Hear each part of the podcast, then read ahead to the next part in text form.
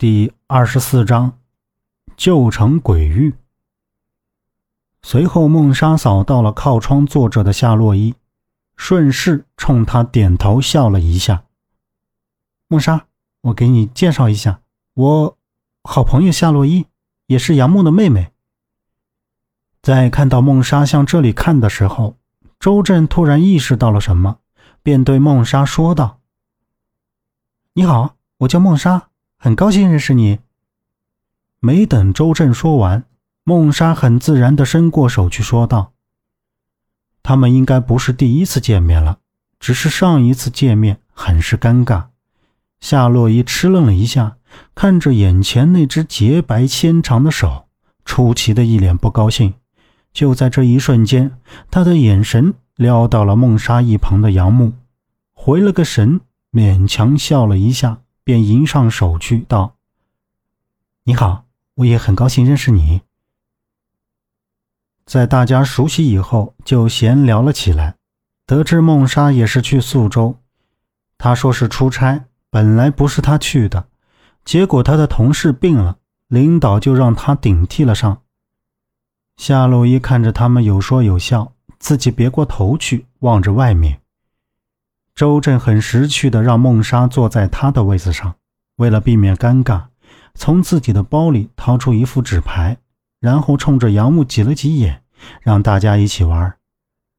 一路上车厢里热闹的很，一直玩到了晚上，后来就都睡得迷迷糊糊。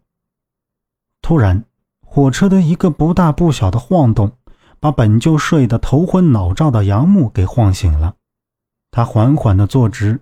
眼睛睁开，眼前有些模糊，车厢里的灯也有些昏暗暗的。看了一眼四周，只有夏洛伊靠在窗边上睡着，旁边座位上的人不见了，坐在自己身边的周震也没坐在位置上，揉了揉眼，又接着睡了起来。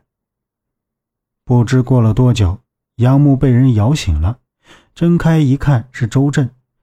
周震说。他们现在有卧铺住了，拉着他和夏洛伊向卧铺车厢走去。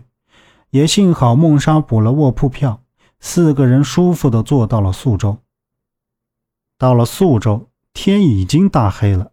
孟莎说她在这边订了酒店，说晚上不太安全，让他们住一晚上，明天再去县城。就算现在想去，也没有直达的汽车。但是夏洛伊很担心夏叔。看了看那两个人，也没有说什么，一路跟着孟莎进了火车站附近的一家酒店。这家酒店的环境还是挺不错的，价格也算合理，就又订了两间房。坐了两天两夜的火车，大家都很累，进了房间就都早早的睡下了。到了第二天，天刚蒙蒙亮，孟莎就过来敲门。她说早上有一趟大巴是到萧县县城的。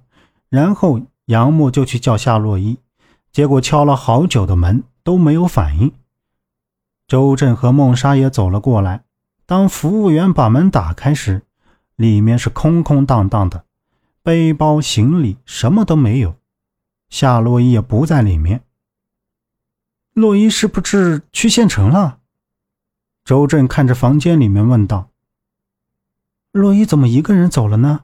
一个女孩子在这个陌生的城市，人生地不熟的，出了什么事情怎么办？你们先别着急，我让我这边的朋友帮忙问问。”孟莎随后说道，转身拿出电话来。“谢谢你，孟莎。”周震，走去汽车站。杨木说着，回了房间取了东西，就向酒店外走去。周震跟孟莎道了别，紧跟其后。本集播讲完毕，感谢您的收听。